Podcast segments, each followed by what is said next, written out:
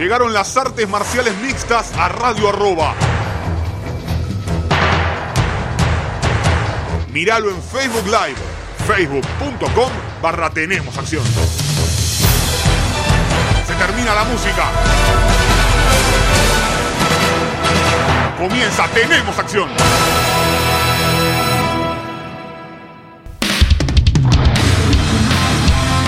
¿Qué tal amigos? Bienvenidos a una nueva edición de Tenemos Acción. Esta primera del 2020 eh, nos tomamos unas vacaciones porque UFC también se tomó vacaciones. No hubo evento hasta el pasado sábado que pelearon dos chicos bastante reconocidos. Uno un tal Conor McGregor y el otro un tal Donald Cerrone. No sé si les suenan los dos de, algún lado, si lo tienen, si los escucharon alguna vez nombrar.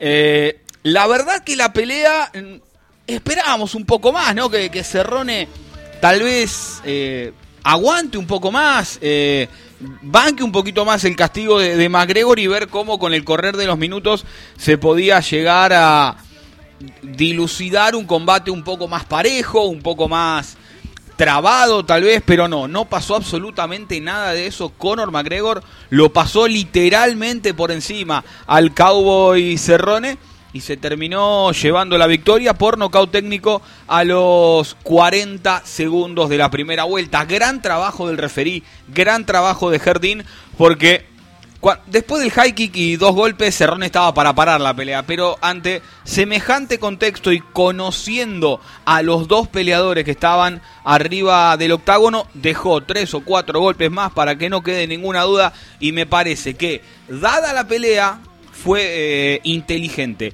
de parte de Jardín que, suceda esto. No dejemos dudas, que nadie se vaya a quejar porque la pararon antes, porque la pararon después. Está perfecto.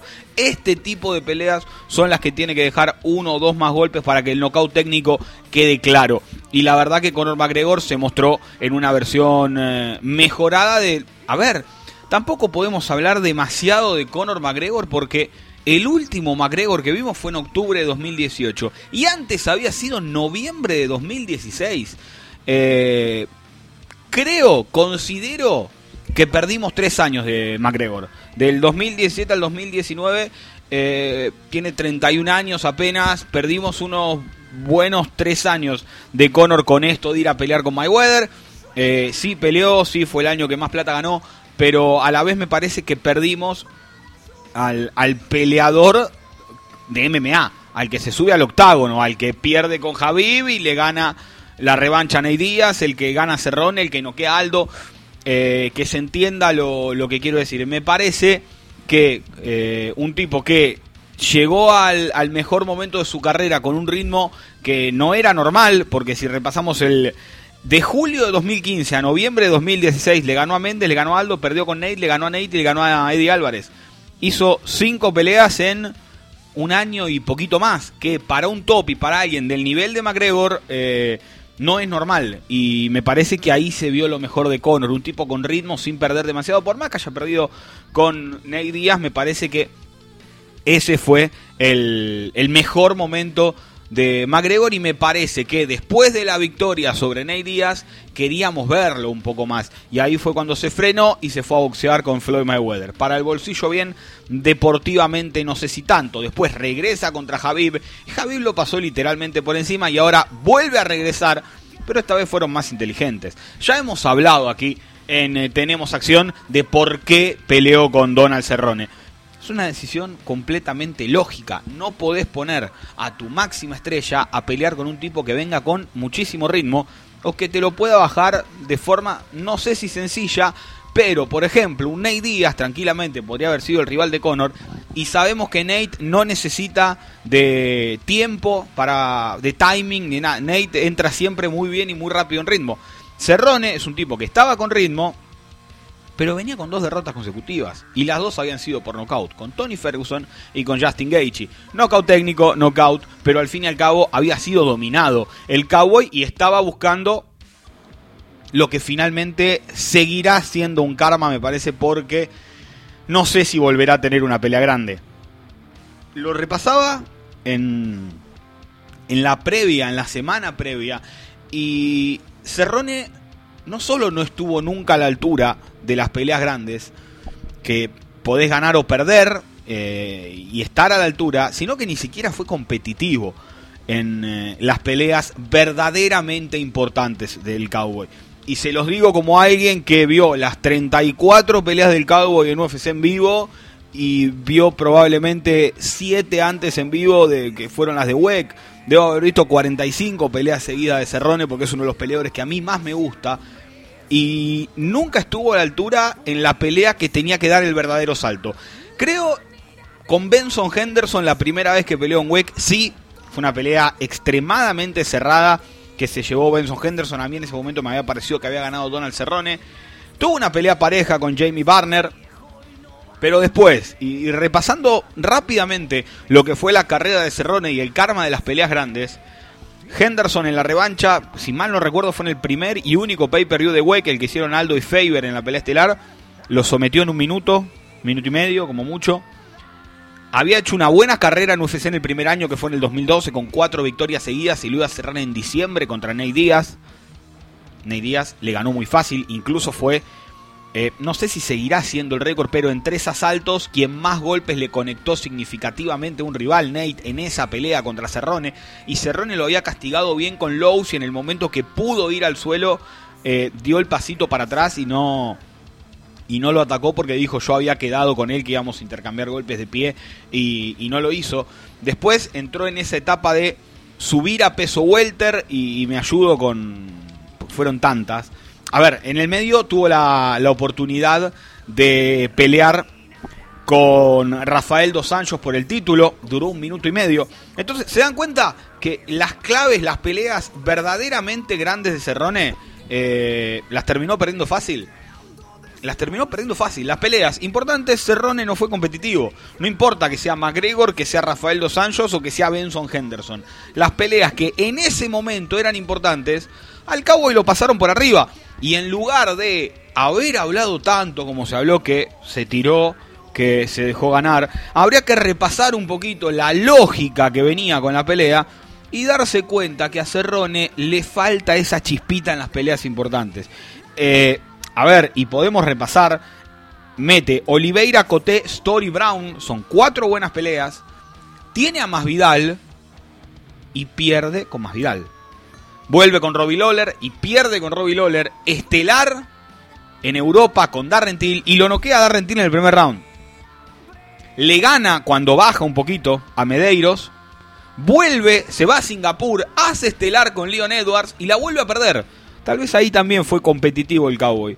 Después, Perry, Hernández y Acuinta. Y Acuinta sí fue estelar, pero Acuinta no es el nombre de los que venían con los otros. Le gana a Acuinta y acepta una pelea en un mes con Tony Ferguson. Es competitivo durante un round, Cerrone. Después la pelea se ha ido para el lado de Ferguson, le estaba dando una paliza. Y ni hablar del knockout de, de Justin Gaethje también en el primer round. Entonces, ¿qué quiero decir? ¿Es un peleador extremadamente bueno, Cerrone? Sí. Pero están, como siempre decimos, los que son muy buenos, los que son excelentes y los que son fuera de serie. Cerrone, al fuera de serie, al peleador fuera de serie, no llega y te lo dice el récord. Tiene 23 victorias y 11 derrotas dentro del octavo. Casi que gana dos y pierde una. Entonces, si bien es una carrera estelar y extraordinaria, le faltó siempre ese poquito más para saltar y poder eh, ser campeón de UFC o poder eh, dominar la categoría. ¿Se entiende lo que digo? Por, por eso, eh, a ver, uno tenía la, la, sensación de decir, bueno, llegó el momento de que Cerrone pegue el salto ahora. Pero ¿por qué lo pegaría con 36 años si a lo largo de su carrera tuvo muchas chances y no las aprovechó? Bueno, el marco, el nivel, eh, y yo creo que el no saludo de McGregor hicieron todo el resto. Porque digo el no saludo a la hora de la pelea y no digo que esté mal o esté bien. Conor salió a pelear. Como siempre pedimos acá, basta de saludarse, basta de tanto abrazo. Tenés la previa y tenés el post. Durante la pelea, esos 25 minutos si son necesarios, se pelea. Conor salió desde la primera mano a noquearlo a Cerrone. Erra la mano, le pega con el muslo. Y Cerrone fue a amarrar. Cuando Cerrone fue a amarrar, McGregor con el hombro le rompe la nariz. Cuando Cerrone logra quitárselo de encima, tiran dos combinaciones y viene el high kick de McGregor. De McGregor. Cerrone no estuvo nunca en pelea. Y después, en el suelo, fíjense que McGregor no le va a pegar al rostro o, al, o al bulto, como normalmente se dice. Le apunta todo a la oreja y arriba de la oreja para que Cerrone no pueda recuperar la vertical entonces me da que entre la no presentación de Cerrone y la buena presentación de McGregor se termina dando este resultado. Acá no van a escuchar que uno es un paquete, que la pelea estaba arreglada. Eso no lo van a escuchar porque no lo considero así. Eh, incluso creo que el, día que empiece a creer que hay que, o que vea cosas de una pelea arreglada, no sé qué tanto me va a, a seguir gustando realmente este deporte porque los jueces pueden tener errores, pero nadie tiene pruebas que hayan comprado un juez en una pelea. Eh, eh, queda todo queda al ser cinco o tres rounds queda todo mucho más en la cabeza de alguien eh, es mucho más difícil robar una pelea de MMA e, es muchísimo más complicado porque son tres rounds y la gente sabe qué pasó en el primero, en el segundo, en el tercero es muy complicado una pelea de boxeo del quinto al octavo te, acordaste del sexto, te olvidaste el cuarto. Es más sencillo tironear un round del medio. En MMA, si le tirás un round del medio, es la mitad de la pelea que le sacaste, porque son 5 minutos. No son 3 de una, de una pelea de 36, como es en el boxeo. Son 5 de una pelea de 15. Es muchísimo más, eh, porcentualmente hablando, lo, lo, que hay que ver mal para, para que una pelea sea arreglada por los jueces. Ni hablar, a ver, otra cosa.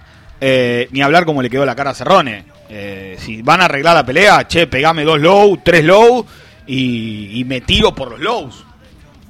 O, te derribo y caigo una guillotina. Chicos, hay, hay maneras más sencillas, digamos, de que le quede la cara como un mapa a Cerrone. Leía, no, porque la abuela de Cerrone después fue a saludar a McGregor. La abuela de Cerrone saluda a todos los rivales del Cabo y les gane o pierdan. Entonces me parece que no, no hay lógica alguna Salvo la gente que le tiene bronca a McGregor. Nada más, que es muchísima. Pero, ¿qué tiene McGregor? Que no tienen la mayoría de los peleadores. Todos lo ven pelear. McGregor tiene el aura que tenía Ronda Rousey. El aura que trajo Brock Lesnar a UFC, que se entienda. Son peleadores, y, bueno, Ronda peleadora en este caso. Que la gente ganar o perder la quiere ver pelear siempre siempre los quiere arriba del octágono, para ganar o para perder. Y el que dice que es mentira, sabe que está faltando a su verdad, porque si no lo quiere ver pelear, quiere verlo perder. Entonces, ¿qué va a hacer? Va a ver la pelea. ¿Y qué va a pasar? Van a seguir peleando porque básicamente es los que venden. La gente los quiere ver pelear. Si no, Mayweather no lo hubiera sacado, no hubiera salido del retiro Mayweather para pelear con, qué sé yo, Jimmy Rivera, se me ocurre y pongo un nombre, ¿no? Eh, no, salió para pelear con McGregor. Terminó la pelea, Mayweather publicó una foto con Javib y una foto con McGregor. Los tipos que atraen, que gustan. El tema es que están quedando todos nucleados en una misma categoría, entre welter y ligero, porque otro que vende es Masvidal, otro que vende es Nate Díaz y otro que vende es Javib Nurmagomedov. Y ya va de a poco quedando claro. Eh, John Jones no llegó a este nivel de estrella. Eh, tal vez Adesanya pueda llegar a con las peleas que va aceptando. Y dicho esto, y ya pasaron. Hablé más de lo que duró la pelea, es, increíble. Pero. Casi no hubiera hablado 39 segundos, no hubiera podido hablar demasiado más. Eh, lo cierto es que. Para los que se preguntan por eh, el futuro de. de McGregor, me parece que, a ver, como considero que está mal que Joel Romero pelee por el título de los medianos, que está mal si le dan la oportunidad a José Aldo de que pelee por el título de los gallos, considero que también está mal que McGregor pelee por el título entre los ganadores de Javi y Tony. Y me parece que encontré la vuelta para que todos queden contentos. Y, ya les voy a explicar por qué. Haciendo un top 5 eh, de, los rivales que son los que, los que más se han hablado, me parece el último, Usman, en el quinto lugar. El, a ver, tiene un estilo similar al de Javib y es más grandote. y parece tener buena mandíbula. No creo que sea el rival adecuado. El ganador de Javi Vitoni, por lo que les vengo diciendo, para mí las oportunidades titulares se ganan en la categoría en la que se pelea. Por eso, aunque me parece que Javi es la primera opción, a mi gusto sería la cuarta. Ney Díaz, trilogía, eh, en peso welter, la pueden hacer si McGregor se quiere mantener en welter, o bajar a liviano y si gana Nate, no porque viene de perder antes, pero si gana McGregor, tal vez sí, tener la, oportunidad de hacer ya una pelea para, para pelear por el cinturón, porque al menos una eliminatoria en la categoría. En el segundo lugar, Jorge Masvidal, por el título que tiene Masvidal, que para mí se va a poner en juego, eh, siempre y cuando sea, sea este tipo de peleas fue en peso welter. Eh, no incomoda tanto la división porque si Usman está realmente lesionado, como escuché por ahí, eh, para mí la pelea lógica es Usman contra Masvidal, pero al estar lesionado Usman, tal vez Masvidal puede pelear con McGregor en 77. Y recordemos también que tanto eh, Masvidal como Nate, como Cerrone, fueron tipos que tuvieron carrera en 70. No, son peleadores que nunca en su vida podrían llegar a los 70 kilos. Usman no me lo imagino peleando en 70 kilos. ¿Entiende lo que voy? Eh, a Woodley tampoco. Son peleadores que pueden meter una pelea en 70 y mantenerse después y tener buenos resultados en 77, pero no son tipos que hayan hecho toda su carrera en 77 o que sean gigantes y que no pueden cortar cuatro veces en un año a 77, como podría haber pasado con Darren Till, que hubiera sido un gorila al lado de McGregor el día de la pelea. Y para mí, el próximo rival de Conor McGregor debería ser Justin Gaethje. Va a ser, lo dudo, realmente no lo creo, pero por lógica debería ser el próximo rival Justin Gaethje para ver quién es el siguiente retador al título que van a estar disputando el 18 de abril Habib Nurmagomedov y Tony Ferguson. De esta manera, tenés un, un peleador que haya ganado una pelea sólida, McGregor o Gaethje, y ahí sí ir a pelear por el cinturón. Porque ahí Gaethje va a decir a quién más le tengo que ganar y McGregor va a decir le gané al que venía para ser el número uno. Y estaría perfecto. No creo que lo hagan ¿Cuál es la solución que encontré a todo esto? Pero dependemos de alguien. Si Tony Ferguson le gana a Javib Nurmagomedov, el próximo que tiene que pelear por el título debería ser Gaethje con Tony Ferguson y un mes antes, un mes después, Javib Nurmagomedov contra Conor McGregor debería ser la pelea por quién es el próximo retador al título. Podemos hablar mil cosas más que salgan y que no, pero me parece que por ese lado, si pasa que Tony no va a querer pelear con Gaethje, lógicamente, porque va a querer pelear con McGregor, que es el que vende. El que va a tener el oro va a ser Tony, pero el que lleva la plata a ese oro es McGregor. Entonces no sé qué puede llegar a pasar realmente. Por eso en, la previa del programa jugaba con esto de adivinemos el próximo rival de Conor McGregor. En el puesto número 5 les dije Usman. En el puesto número 4 les dije el ganador de, de Javi Vitoni. En el puesto número 3 les dije más Vidal, eh, Ney Díaz. En el 2 más Vidal y en el 1 Justin Gaethje. Ya les digo, no creo que suceda eso y me parece que sea como sea va a terminar peleando con Javib. Le guste a quien le guste, es la pelea que más va a vender y me parece que se va a terminar haciendo ese combate. Pero a mí personalmente me gustarían otras opciones, pero no es que tiene que ser después la, cuarta opción. O sea, si no es con Gaethje, eh, si es con Gaethje ahora en liviano, cancelaría más Vidal y Díaz y sí lo pondría con el ganador de, de Javi Tony de ahí a quién creo, quién supongo que va a ser, y me parece que todos los caminos terminan en Javive. Me parece que, todos los caminos conducen a Javive. No me lo imagino volviendo a pelear en 66 kilos a McGregor. No me gustaría verlo nuevamente en 66 kilos, que, que pase con, con el sufrimiento que pasan los peleadores por la balanza de forma innecesaria. Eh, el, de los mejores McGregor que, se vio fue el de 70 y el de 77. A pesar de que el de 66 era una máquina y que siempre dio el peso, eh, se lo ve más, más saludable. Y acá ya saben eh, que, desde Tenemos Acción vamos a, a procurar siempre que el peleador quiere pelear más arriba, que pelee más arriba y que sea feliz. Pero si va a pelear por algo que no eh, de, una división, sí que se meta en, en esa división. Me parece que, que por ese lado eh, viene. Ahí veo unos que dicen Aldo, otros que dicen Holloway, otros que dicen Poirier. No lo creo realmente. No creo que hoy McGregor apunte a Dustin Poirier. Aldo está en 61. Olvídense de, de Aldo. Y del otro lado, ¿qué es? Holloway hay que ver en dónde vuelve. Más habiendo perdido el título ahora Holloway. Y McGregor ya habiéndole ganado a él. Ya Holloway no tiene algo que McGregor quiera.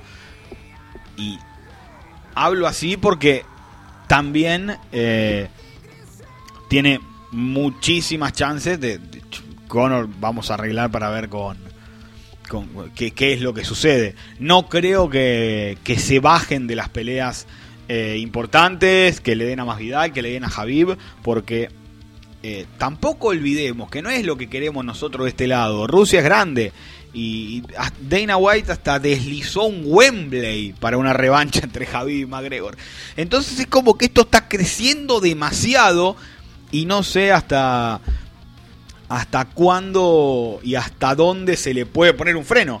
Me parece que, que, estamos ante un tipo que ya viene demostrando que mueve él la vara.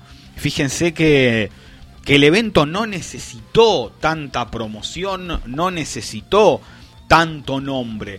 Eh, y otra cosa, personalmente lo saco completamente de la ecuación a, a Mayweather, no me interesa en lo más mínimo volver a verlos pelear, boxear, porque no por la pelea en sí, pelean, por supuesto la, la miraré y, y, la analizaremos acá, pero a la vez no creo que que sea lógico que otra vez UFC pierda a su gran estrella por más que le quede plata. Eh, no, no, no, lo veo realmente por, por ese lado. Con respecto al, al Cowboy Cerrone, el otro día lo, lo, hablaba con unos amigos. Y hay que ver realmente qué, qué es lo que. A ver, va a seguir peleando, seguramente. Pero hay que bajarle un poquito el nivel de rivales. Eh, porque. Eh, tenemos a Ferguson, Gaethje y McGregor. De los cinco mejores livianos, peleó con tres. Calmate, cowboy. Es decir, le queda Poirier y le queda Javib. Con el resto, peleó con todos y uno atrás del otro en seis meses. Podemos buscarle rivales a, a Cerrone, digo como si nosotros tuviéramos, ¿no? Si cortáramos y pincháramos pero que no le peguen tanto, que eh, estén cerca de un estilo que no lo que no sea un Makachev que lo revolee por cualquier lado. Yo creo que Cerrone va a volver a 70, que pero un Petis que no está en su mejor momento y puede ser una pelea divertida. Felder o Hooker puede ser tranquilamente también una pelea pero no alguien que alguien que le dé un poquito de ritmo eh, para para él también poder demostrar un poco, ¿no? Eh, qué sé. A ver, tal vez podría ser tranquilamente alguien como Lee o Charles Oliveira, tipos que no tengan eh, algo destructivo para lastimarlo, como tienen Tony, como tiene Gaethje, como tiene McGregor. ¿Se entiende lo, lo que quiero decir, ¿no? Eh, que, que, se apunte a un Cerrone que se vuelva probador para ver si entran en el top 10 y en el top 15. En un momento le pasó al Cowboy en peso welter cuando, cuando decide cambiar de categoría. Eh, metió un par de siendo probador. El, año pasado Alexander Hernández y Yacuinta, y volvemos a lo mismo, Yacuinta vivirá toda su carrera de la chance que tuvo con Javib sin tener la merecida realmente porque le cayó en la mano porque no había otro y de las dos victorias con Kevin Lee. Después no tiene buenas victorias, ya cuenta. Ante peleadores que estén en un gran nivel. Incluso este Cerrone Mayo le ganó fácil. Entonces a eso me refiero de eh, probarlo. Eh, ver qué onda, ver hasta dónde está. Eh, un tipo de 36 años, 34 peleas. Y tal vez vamos a ser sinceros, ¿por qué no inflarle un poquito el récord de victorias? Con todo lo que ha hecho el Cowboy. Démosle tres o cuatro meses y. Y eh, ponerle alguna pelea ganable, que no sea estelar, porque ya sabemos el karma cuál es. Eh, no les diría. Eh, a ver, Ney Díaz, por ejemplo, porque Ney Díaz le llenaría la cara de dedos hoy al Cowboy. Pero tal vez una revancha para él con Petis de una, de una pelea que fue mala para Cerrone. Petis tampoco está en un gran momento y ya, ya iremos a hablar eh, de, de todo lo que sucedió en la cartelera. Porque al fin y al cabo la idea de, este primer bloque era desmenuzar a la mínima expresión todo lo que sucedió, por qué se dio la pelea como se dio, y, me parece que eso, eh, McGregor desde el principio lo, lo, madrugó a Cerrone. Cerrone sale, toma el centro, saluda, rodea. Y McGregor no lo dejó hacer eso. Le tiró la mano directamente. Y está bien, está perfecto. Porque es una pelea de MMA. Y no tengo para regalarte 10 segundos de pelea en que vos me saludita como es. Y muchas veces hemos visto peleadores que se despiertan a los golpes. Bueno, Cerrone cuando todavía su mandíbula bancaba un poco más, era de esos, había que pegarle para que se despierte. Bueno, ahora ya le pegan y no se despierta, lo duermen. Entonces me parece que tiene que empezar a pensar, y otra cosa, ni hablar de... Tuvo la chance cuando se mete abajo la, rodilla del que pega con el muslo, eh, McGregor, hay que ponerlo para abajo. Pero él dijo que no lo iba a hacer, porque guapo, porque esto, porque el otro. Entonces uno se termina quedando con el qué hubiera pasado si el Cowboy hubiera sido un poco inteligente a lo largo de su carrera. Tuvo ciertos momentos para hacerlo, no lo terminó siendo. Incluso la pelea con Eddie Álvarez, si yo mal no recuerdo, lo había molido a Lowe y en lugar de dar el paso para atrás lo puso para abajo. Eh, todas, siempre, las importantes, terminaba con algo que, nos terminaba dejando dudas. Bueno, ya pasó casi media hora de este primer Tenemos Acción del 2020 eh, aquí en Radio Arroba. Y para no hacer un bloque de 45 minutos, vamos a ir a una tanda comercial, una pequeña tanda comercial y ya vamos a volver para analizar todo el resto del main card, las preliminares, la victoria de la colombiana Sabina Mazo y lo que viene el próximo fin de semana desde Raleigh, que espero, espero seamos al menos la mitad de lo que fuimos el sábado. El sábado, qué lío que hicimos el sábado. Pausa, dale, ya venimos. Regresamos con este segundo bloque de Tenemos Acción aquí en Radio Arroba. Basta de hablar de McGregor y basta de hablar de Cerrone para mí. Tal vez lo nombre una vez más al Cowboy por, por algo que puede pasar acá. Pero bueno, no importa. Vamos a hablar de la pelea coestelar de la velada Holly Holm contra Raquel Pennington. No me gustó lo que dijo Pennington. Porque Pennington dijo, yo salí a pelear, no a abrazarme toda la pelea. Esto es MMA, querida Raquel. Podrías haber generado el espacio, buscado el derribo, ponerte por encima o trabajar desde el centro del octágono, evitando que Holly Holm haga esto. Puede gustar más, puede gustar menos. La primera pelea también había sido bastante aburrida y creo que terminaron quedando en el debe. Eh, la diferencia es que Holly quedó en el debe, pero ganando la pelea. Y estamos en un momento extremadamente complicado de la categoría de peso gallo femenino. ¿Por qué? Porque Amanda les gana todas. Es el peor momento para Holly, digamos, en cuanto a, a tiempo, porque no puede pelear con Amanda ahora. y no sé si le conviene agarrar un Aspen Lado, una Irene Aldana, una Juliana Peña, por el, renombre que ya tiene Holly respecto al top. Me parece que lo único que le queda a, Holly Holm es una revancha con The Randami hoy en día. El tema es que si tiene la revancha con The Randami, ahí termina quedando colgada Irene Aldana. Porque Aspen Ladd va, a, pelear con, Juliana Peña. Entonces termina siendo algo medio, medio complicado. Me encantaría que, que la mexicana eh, tuviese la chance de pelear contra Hall o contra The Randami. No sé si realmente va a tener la oportunidad, pero tampoco hay demasiados caminos por seguir, porque creo yo que la que gane de Juliana Peña y Aspen Ladd va a terminar retando al título que tiene Amanda, sobre todo porque sería una nueva retadora con alguien que Amanda no peleó porque le ganó a todas. Entonces está está medio complicado el tema. Respecto a los pesos completos, Alexei Oleinik sigue demostrando que es un peligro y le ganó a, Maurice Green, que también demuestra que no hay una, una gran eh, renovación en los completos. Estamos hablando de Oleinik que tiene 42 años y, le ganó fácil a, a Maurice Green, que salió del TUF. Eh, ¿Y quién apunta para pelear con, con Oleinik? Verdum, que también tiene más de 40. Entonces está volviendo todo medio, medio monótono en los pesos completos. Y eso es algo que había hablado, tuve la posibilidad de hablar con Fabricio Verdum. Y Verdum dijo, pasa que a los pesados no le gusta entrenar demasiado. Por eso no aparecen chicos nuevos. Y si uno ve Miochich, Cormier, Enganú, Sigano, Oleinik, Verdum, Overeem, son todos los mismos. De repente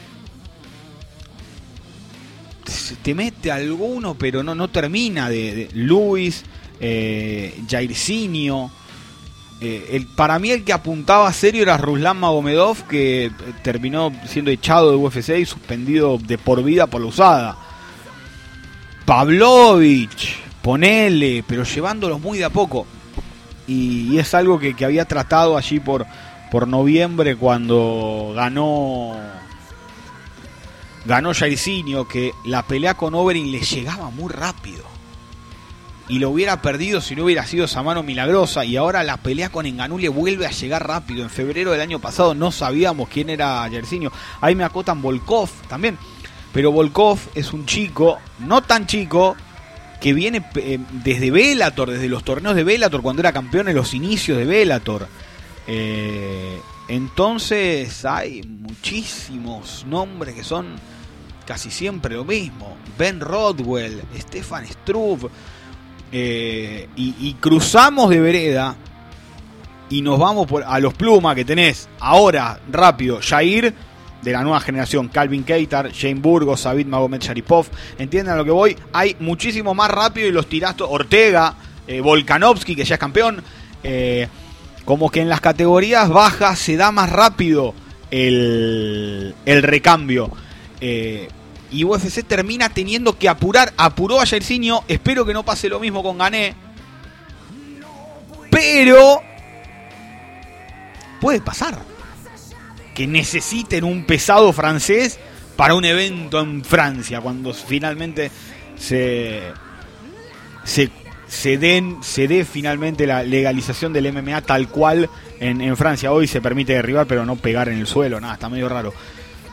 Entonces, ves tipos que más o menos van, pero que tienen que quemar etapas rápidamente para meterse en el top. Y no es que ganan esas peleas, las pierden y quedan en el medio. Miren, el claro ejemplo es Tuibasa. Tuibasa es clarísimo el ejemplo. Parecía que era una bestia.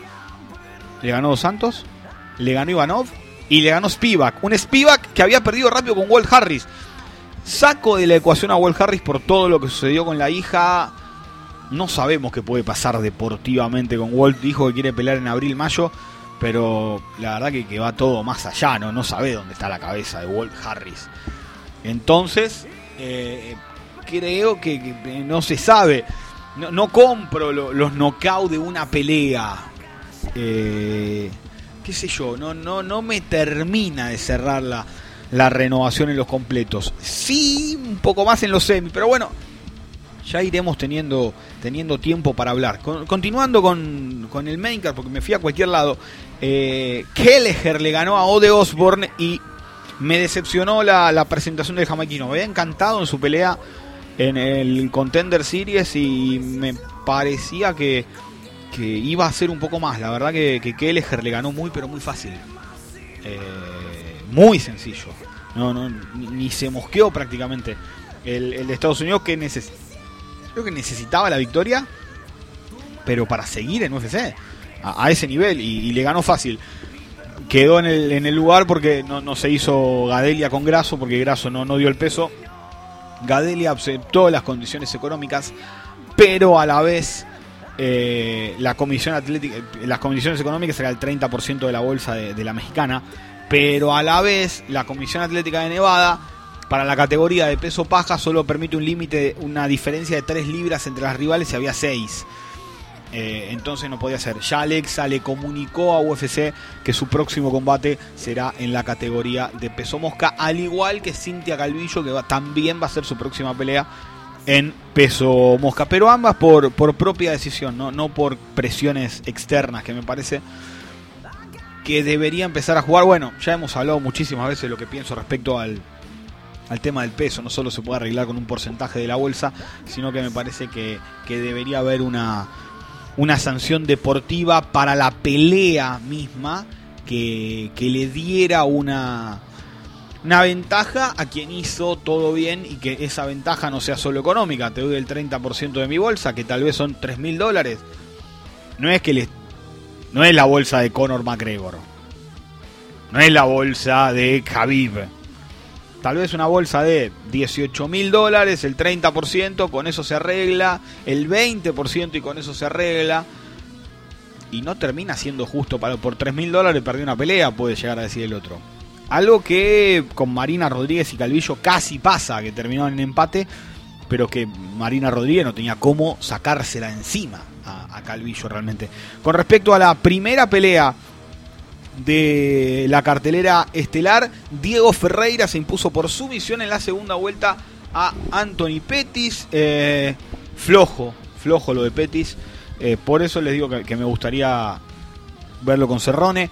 Un estilo que no, no le hace, no le hizo nada favor, no fue nada favorable para Petis la pelea que planteó Ferreira y Ferreira que le vuelve a ganar un tipo duro y para no errarle voy a a tomar las hojitas, ya saben que acá cuando no nos acordamos metemos hojita porque metió Taisumovi y y ay, Kabilov, pero a ver, la seguidilla de victorias de Diego Ferreira es Oliveo Van Mercien, que es durísimo. Jared Gordon, Kyle Nelson, dos buenas victorias, sobre todo porque son las dos antes del límite. Nombres tal vez un poco menores, pero a los que se impuso con facilidad, por, llamarlo de algún modo. Y después le ganó a Kabilov, que llegaba con 5 o 6 victorias consecutivas. Y a Taisumov, que no solo llegaba con 5 o 6 victorias consecutivas, sino que había noqueado a casi todos en, en el primer round. Y ahora le dan la posibilidad con Petis y la aprovecha Diego Ferreira que eh, tiene 35 ya me parece. Eh, ya les digo bien, vamos a seguir hablando porque ese relojita. Sí, 35 años. Eh, tal vez tenga que apurar un poquito la, la carrera ahora, pero a la vez se mete en el ranking, pero hay que ver, me imagino que se meterá, no sé, no están, cuando estoy grabando, estoy haciendo esto en el vivo ahora, cuando estoy grabando para los que lo escuchan en Spotify a lo largo de la semana, eh, no están los rankings. Imagino que Ferreira va a meterse, va a salir Petis. Puede ser Kevin Lee o Charles Oliveira. Me llamaría mucho la atención que hagan pelear Oliveira y a, y a Ferreira. Caso Oliveira le gane a Kevin Lee, por eso nombro a Kevin Lee antes. Gregor Gillespie, por más que viene una derrota, es una pelea acorde. O también Islam Makachev, que se ponga la banderita rusa en el hombro y que vos le ganaste a dos de mi compatriota, te quiero ganar yo ahora. Me parece que también por, por ese lado puede venir la pelea de Ferreira, porque después mirar más arriba es Felder, Hooker y toda la sarta esa de pegadores que Poirier, Tony, Gaethje, que ninguno tampoco creo que le vaya a pelear a Ferreira. Entonces me parece que un Makachev que otra cosa que leí por ahí, que Lee aún no firmó el contrato para pelear con Oliveira, porque quiere firmar dos peleas con Oliveira y después con Makachev. No sé qué, qué habrá pasado realmente con eso. Después, una de las grandes sorpresas fue la victoria de Roxanne Modaferi contra Macy Barber. Decisión unánime en el tercero. Macy se rompió los ligamentos aparentemente en el segundo round de la rodilla. Siguió peleando. Y tiene algo. A ver, la presión de ser la más joven campeona. Creo que tiene un año más que Sabina Mazo. Oh, en, la lista Sabina es la, la quinta más joven de UFC entre peleadoras y peleadores.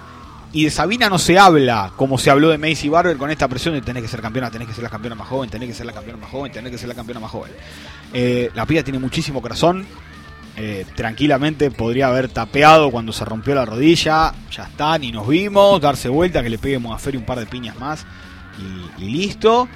Pero eh, no, siguió peleando, cortada, lastimada y es algo que tenía Paige Van Sant. A Van Sant no la supieron llevar.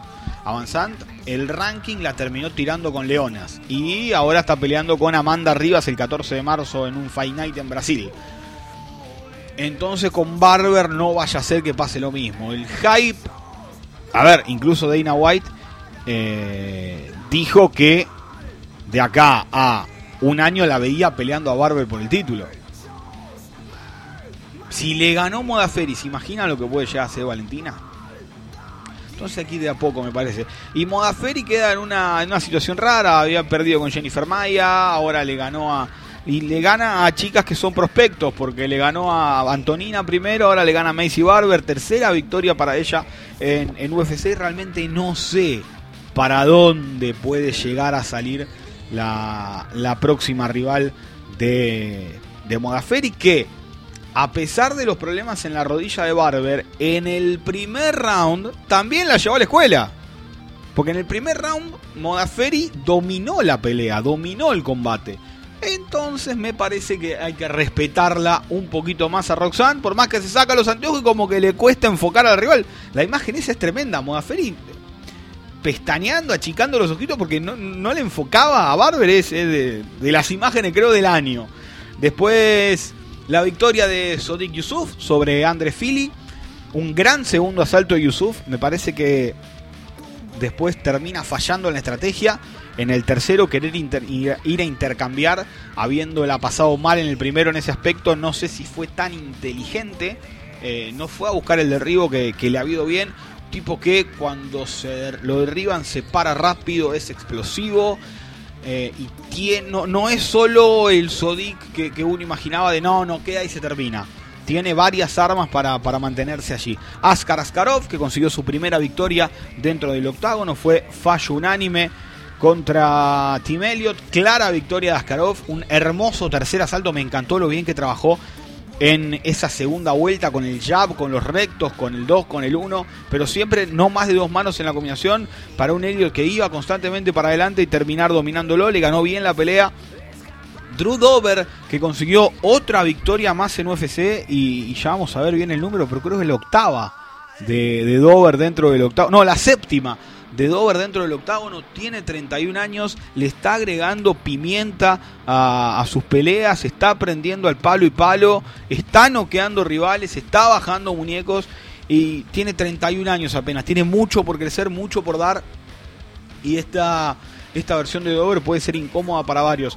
Alexa Kamur en el debut eh, para él en UFC le ganó decisión unánime en tres a Justin Ledet y fue fallo dividido la victoria, la segunda victoria de Sabina Mazo dentro del octágono contra JJ Aldrich 29-28, 28-29, 29-28 las tres tarjetas. Eh, una Sabina que tuvo un, una pronunciada subida en, el reconocimiento con las dos victorias por nocaut brutales que había tenido en LFA. Peleó en LFA cinco rounds, ganó las peleas.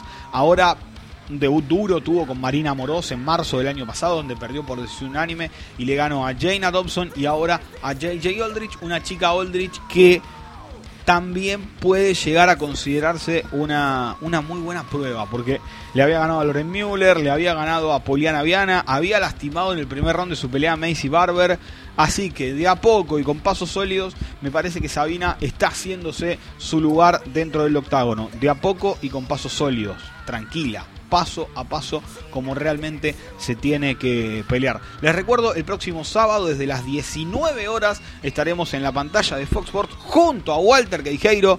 Vuelve Queijeiro, lo tuvimos atadito con la boquita callada para que no grite Sejudo y Nunes por ahí, pero ya, ya dimos el visto bueno para, para que Walter vuelva. Eso será el próximo sábado desde las 19 UFC Raleigh. Diego querido, muchísimas gracias por la puesta en el aire. Se nos va el primer Tenemos Acción en Radio Arroba del 2020. Nos vemos el lunes con todo lo que deje el UFC Rally. Gracias.